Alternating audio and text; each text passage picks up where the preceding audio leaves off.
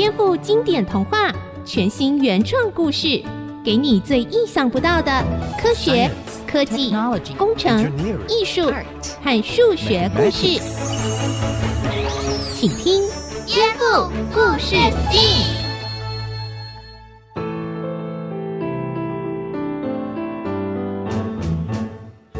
欢迎收听《颠覆故事 STEAM》，我是小青姐姐。现在的医学真的很进步哦，让很多的病症都获得了医治，人类的寿命也都变长了。而你知道吗？在中国古代，没有那些精密的仪器，那医生要怎么帮人治病呢？今天我们要听的就是中国古代有医圣称号的名医张仲景的故事哦，而且他的故事还跟水饺的由来有关呢。让我们来听吧。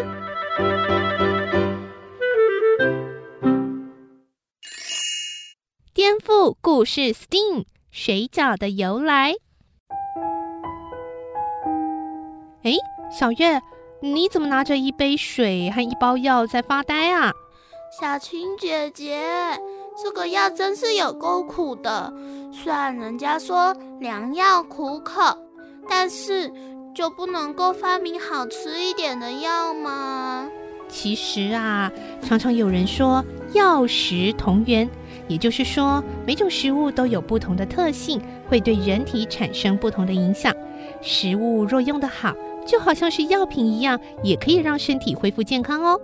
所以呢，我们常常说到食疗，就是把药变好吃的一种方式哦。而且啊，有一种大家常常吃的食物，可能可以说是最早以前的食疗哦。你知道是什么食物吗？听起来很棒耶，小青姐姐。我也想要吃吃喝喝就药到病除。你说的是什么食物呢？快告诉我吧。这个故事啊，就要回溯到中国的古代，在东汉末年，有一位很有名的医生。东汉末年，四处连连战乱，瘟疫到处流行。名医张仲景原本在湖南长沙当官，告老还乡后，回到北方的老家河北南阳。那时候正是冬天，路上许多穷苦的可怜人忍受着饥饿与寒冷，耳朵因为天寒地冻而得了冻疮，看起来红肿溃烂，健康状况十分的危急。这一天，张仲景的徒弟就对张仲景说：“师傅，没有保暖的衣物，也没有温饱的食物，好多人都生病了啊！徒儿啊！”这些人之中，许多都得了伤寒感冒，吃的又寒酸，没有充足的营养。再这样下去，恐怕好些人都要撑不下去了。这样吧，你去张罗一下，在河边搭个大棚子，再烧个大锅，按照我的配方去制造驱寒焦耳汤，让这些民众都能够得到医治。好的，弟子遵命。张仲景的驱寒焦耳汤。将羊肉、辣椒和一些驱寒的药材一同放在大锅中熬煮，煮好之后，再把这些食材及药材捞出来切碎，另外用面皮包成了耳朵的形状，再把先前切碎的材料包在其中作为馅料，而这个耳朵形状的东西就叫做焦耳。徒儿啊，你把这些焦耳用本来那锅熬煮好的药汤给煮熟了。然后分给每一位病人两只焦耳，连着汤也给喝下，知道吗？师傅，有件事徒儿不知道该说不该说。呃，这个要花上许多银子呢。最近我们刚长途跋涉返回家乡，银子都花的差不多了呀。唉，无妨，能解救百姓苍生，就算散尽钱财又如何呢？张仲景为了要救治家乡的贫苦百姓，自掏腰包准备了许多的材料，制作祛寒焦耳汤。河边临时搭盖的大棚子，棚内的大锅炉，从冬至那天开张，一直持续到大年三十。人们吃下这个焦耳汤之后，浑身发热，血液畅通，耳朵也变暖和了。再吃了一段时间，烂耳朵就跟着好了。终于可以健康平安的庆祝新年，被张仲景医治好的百姓们都津津乐道的说着他的善举。哎呀，若不是因为张大夫，我这条老命可能就没了呀。是啊，老伴，我们的命都是仲景医生救回来的。哎，对了，当时吃的那个像耳朵的东西是叫做焦耳吗？我们也来试着做做看，讨个吉祥好了。你觉得怎么样啊？好啊，这个主意好极了，我们就来做这个呃饺儿吧。呃，想包什么就包什么。我要包我最爱吃的韭菜和猪肉。那我来包个香喷喷的香菜加羊肉，爱吃啥就包啥的，真是好方便的饺儿啊！哦，我知道了，这个就是我们常常吃的饺子嘛，把药材包在又香又 Q 的饺子里，真的是好聪明啊！没错哦，小月，你猜对了。今天我们神秘食疗方子就是饺子，吃顿饭就能治病，简直是太美好了。而且，我一直觉得中医师好神奇哦，只要把把脉，什么病都能看得出来，简直比电脑还厉害。小月，其实不是这样哦，中医啊，不是把把脉就能看出所有的病。他们讲究的是望、闻、问、切。望就是察言观色，观察病人表情神态、脸部及舌头的色泽；闻是诊听声息，聆听病人说话语气的变化、嗅闻味道等等；问就是询问症状，了解疾病发生的前因后果；最后切才是我们常常看到的把脉哦。当然，除了把脉，切还包括医师的双手来碰触病人的身体，做病变部位的确诊。所以啊，中医绝对不是只有把脉而已，也会像西医那样检查病人的各种病症，询问病患的生活起居等等。现代的中医师啊，还会判读西医各项检查的结果哦。我们刚刚听到饺子的故事，也是中医的一环。张仲景创造出方便大量制作的食疗药方。现在我再来说一个关于张仲景诊断的神奇故事吧。在张仲景四十多岁的时候，曾经到繁华的城市洛阳来行医。当时文学史上名列建安七子之一的王粲，是大家认为成就最高、最厉害的作家和诗人了。二十多岁的王粲和张仲景是交往密切的忘年之交。张仲景凭着多年的医疗经验，发现这位年轻的作家虽然外表看来健健康康，实际上却潜藏了可怕的痢疾，于是忍不住提醒了王粲要注意自己的身体状况。小老弟啊，我现在说件不中听的事，但是你千万得听进去。你已经患了痢疾，应该要及早治疗。如果不管他的话呢，到了四十岁，眉毛就会脱落。眉毛脱落后半年就有性命危险。若现在开始服用我发明的五十汤，那还可以挽救啊。王灿听了张仲景的话之后，觉得很不高兴。他自认自己高贵文雅，年轻力壮，身体根本没什么毛病，所以心里想着：哼。我身体明明好得很，诅咒我患有隐疾，一定是想要我给他老大哥测试新药而已。我就表面上敷衍敷衍他，顶多他给我的药我不吃便罢了。王粲心里打定了主意，便接受了张仲景给他的五十汤。但是其实他没有打算听张仲景的话，好好的调养自己的身体。带回去的五十汤，王粲也原封不动的放着。根本没有拿来吃。过了几天，张仲景又见到了王粲，就问起他服药的状况。王粲仍是一派轻松，压根不当一回事。小老弟呀、啊，我给你的五十汤，你可服用了吗？哦，哦，我已经吃了。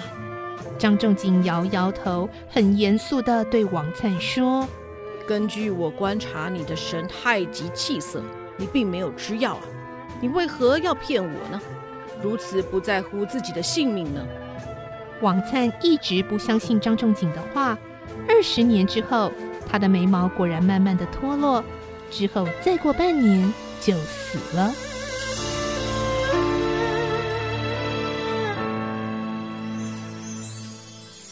这也太神奇了吧！张仲景只是观察王灿的外表，居然就可以诊断出他的疾病，简直比电脑断层那种现代化的仪器还要厉害呢！能够发明水饺这种平民美食，又能够精准判断病情，简直就是跨领域的人才呀！水饺，哎，我听到关键字了，有人要请我吃饭吗？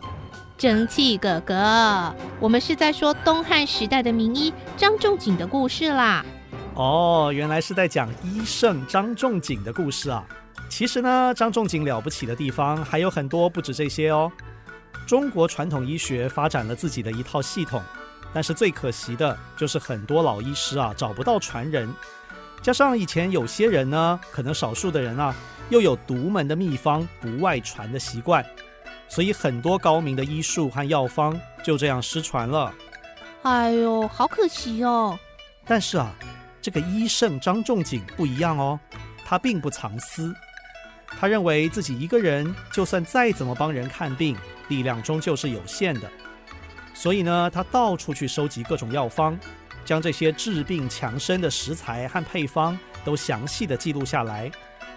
他还把这些内容啊集结成一整本的医学巨作，叫做《伤寒杂病论》。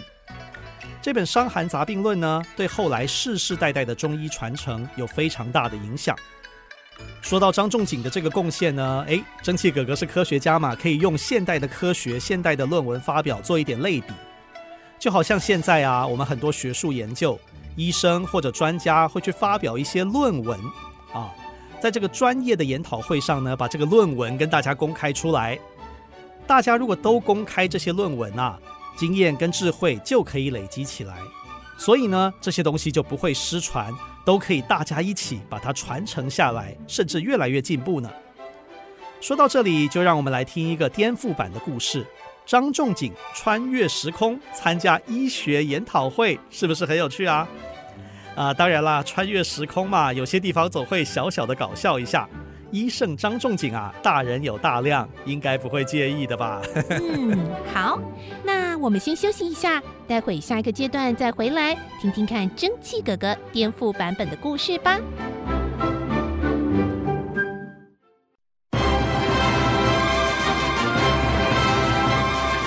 大会报告，大会报告，欢迎您莅临本届不分时空的古今中外医学研讨会。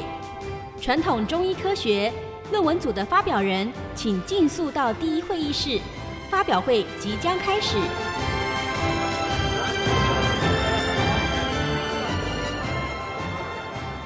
哎呦，好，紧张啊！哎呀，活到这把年纪了，要上台报告，这还是让老夫这手心直冒汗呢、啊。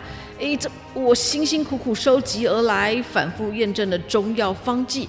就集结在我这本《伤寒杂病论》里，希望这次论文发表会可以圆满成功，这本书就能被翻译成各国语言，让这些神奇又有效的中医药方可以帮助更多的病患。哎哎，奇怪了，哎，我的《伤寒杂病论》呢？刚刚不是还放在这书桌上的吗？怎么一转眼就不见了？难道真的是西医说的那个、那个、那个、那个什么那个老人失智症吗？现在欢迎第一位发表人，来自中国东汉的张仲景医师，请大家给予热烈的掌声。什么？我人明明还在这里啊，怎么会有人去上台报告了呢？哎，不行不行，我得赶快过去看看。谢谢各位的掌声。我今天发表的是《伤寒论》以及《金匮要略》两部大作。张仲景医师已经过气了。我先跟大家说明一下，我不是张仲景哦。诶，啊，那这个人是谁啊？嘿，啊，怎么跟这个流程表上写的不一样？主办单位在搞什么鬼啦？就是啊，古今中外医学研讨会都办了这么多届了，还出现这种呃不专业的状况呢。哦 等一下，不要欺负我年纪大就说我过气了。哎，你是谁？你这两篇《伤寒论》以及《金匮要略》，很明显就是整理一下我的《伤寒杂病论》而已嘛。这根本就是剽窃、抄袭，丝毫不尊重我的智慧财产权啊！呃，我没有说《伤寒论》以及《金匮要略》是全新的理论啊，我确实是有参考《伤寒杂病论》，呃，只是呃呃，只是没有特别拿出来说明嘛。你这后生晚辈啊，想要学我的独门功夫，既没有跟我打声招呼，又没有按照学术伦理先跟大家介绍我的《伤寒杂病论》，甚至连授权费及版权你都省了，你说？这样跟小偷的行为有什么两样啊？啊，这呃我呃呃不呃我呼吸困难，呃我心脏好难受，我要昏倒了。什么状况？说不过人家就昏倒了？嗯，让我来检查检查。哎呀，都没气了！哎，这太棘手了！哎，大家赶快让开！现场征求两位壮士，一个扶住他的手臂，一个帮他按摩胸部，请两位有节奏的持续按压。好，我们来了，我们来了。好，一二三，用力！一二三，用力！一二三，用力！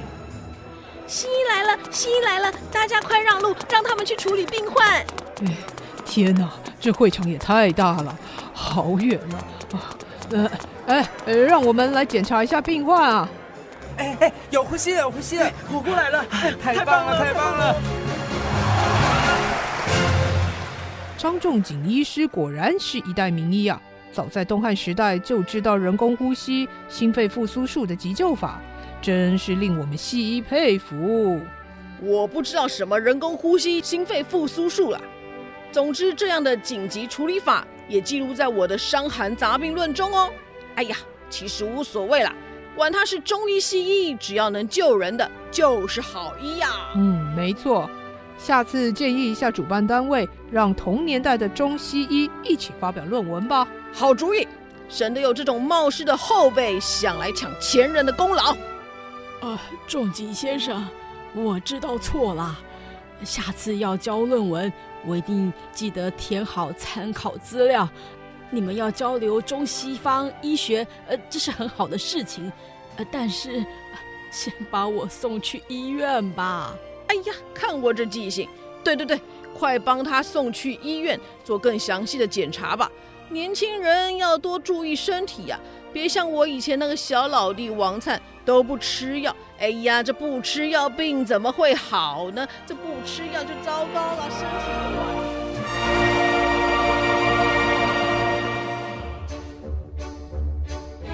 真奇哥哥。张仲景这个《伤寒杂病论》也太厉害了吧！不但有治疗感冒、风寒的药方，居然连人工呼吸都有记载啊！对啊，如果是现代，应该可以抽很多版税赚钱吧？小月啊，你这个想法有一点夸张哦。张仲景被称为医圣啊，除了他医术高明，更是因为他有高尚的品格，从来都不是为了钱来医治百姓。也不是为了名誉啊、利润啊来撰写《伤寒杂病论》啊，当然也不是为了抽版税了啊。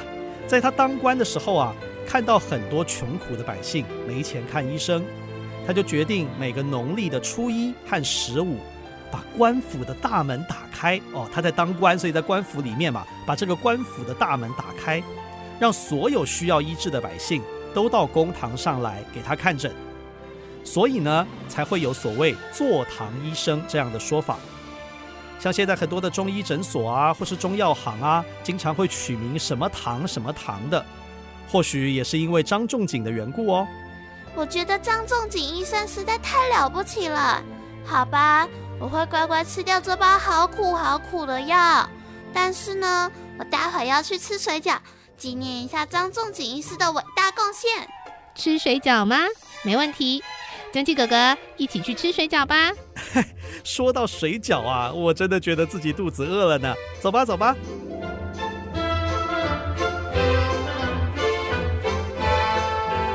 各位大朋友、小朋友，听完了今天的故事，你有什么感想呢？你有看过中医吗？待会还有专家访谈，告诉我们医圣张仲景和现代中医有什么样的关系哟。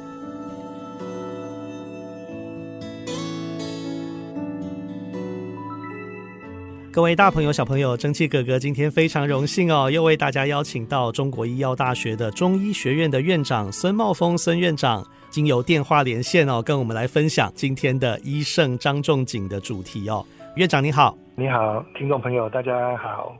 今天谈到医圣哦，名医张仲景的成就非凡哦，他的著作是不是对今天的中医都还有一些影响呢？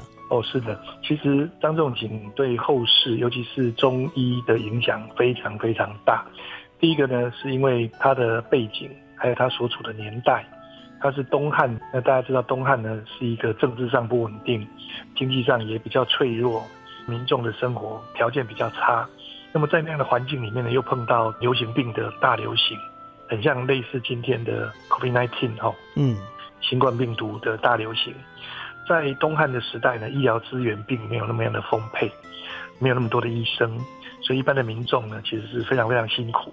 那因为这种瘟疫啊大流行呢，那也造成相当多的民众不幸罹难哦。那张仲景呢，他的成就不只在于呢医术方面的成就，还有对于疾病的观察的敏锐、悲天悯人的一个胸怀。他所著作的《伤寒杂病论》。都一直被现代的医师呢，还奉为圭臬，大量的沿用。他的书籍里面呢，流传到现代，我们把它称为经方。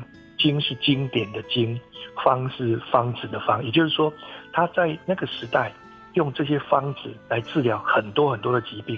这一些方子呢，很大一部分还被今天的医家所使用。那为什么这样子呢？原因呢，大概有这几个哦。第一个呢。他用经方的时候呢，碍于当初的环境跟社会背景，所以他所使用的组成的药物非常少。也就是说，他一个方子呢，可能只有六味药，或者是七八味药，不像我们后世到了清朝所谓的十方，十是时代的十，十方呢一开二十几味，甚至于更多。那他的经方的特点，第一个是药物的搭配呢少而且精。那第二个呢，疗效非常好，而且快，避免掉了后遗症，还有避免掉呢这个疾病呢转变成为慢性。那第三个特点呢，它因为地理环境的关系，它常常就地取材，选用当地有的药材来入药来治疗疾病。这一些他创制出来的方子，到现在为止呢，都还被中医界的医师们呢大量的沿用，还不只是华人的地区哦。尤其是日本人，大量的把它引用在科学中药上面。哇，所以真的是成就非凡哦！是不是可以，比如说举一个例子，让我们听众朋友更加了解呢？好，我们讲一个大家比较常听过的哈，比方说像小柴胡汤。小柴胡汤呢，日本人非常喜欢用这个方子，那治疗肝病啊，或者是肝病的这种各式各样的后遗症等等哦。但事实上，小柴胡汤呢，按照不同的疾病。按照不同的分类，从中医的理论里面把它辩证得很清楚之后，它可以应用在包括像属于少阳经的头痛，属于少阳经的腰臀大腿的疼痛，类似今天的坐骨神经痛。那另外呢，高血压引起的头晕头痛，外伤引起的头部的胀痛，另外像消化道的呕吐啦，还有像心血管系统的胸痛啊、胁肋痛啊。甚至于女生的经痛，都可以应用到小柴胡汤。那这里面可能大家会觉得很奇怪，怎么这么不同的系统的疾病，竟然都用一样的方子呢？这是因为中医特有的理论体系，所以诊断很重要。张仲景先生呢，最重要的就是呢，他可以透过我们中医讲的所谓的四诊，望闻问切。把一个病人的疾病跟症状非常详细的做一个了解之后，去收集资料、分析，然后把它辨别清楚。那么不同的疾病症状、不同的症型，他就可以给他刚刚我讲到的药物虽然少，但是辨证很准确，药用下去之后效果就很理想。所以像这个小柴胡汤呢，我们一直还在使用。那除了这个之外呢，比方说像当归芍药散啊，这广泛的应用在现在的妇科的疾病上面。小建中汤呢，用在我们的消化系统的疾病上面。好，等等等等，不胜枚举啊。这些药方呢，太多太多了。张仲景呢，实在是一个非常非常了不起的一位医学家。哇，非常谢谢院长这么清楚的分析哦，也让大朋友小朋友了解到我们今天故事的主角医圣张仲景了不起的成就。谢谢院长，谢谢。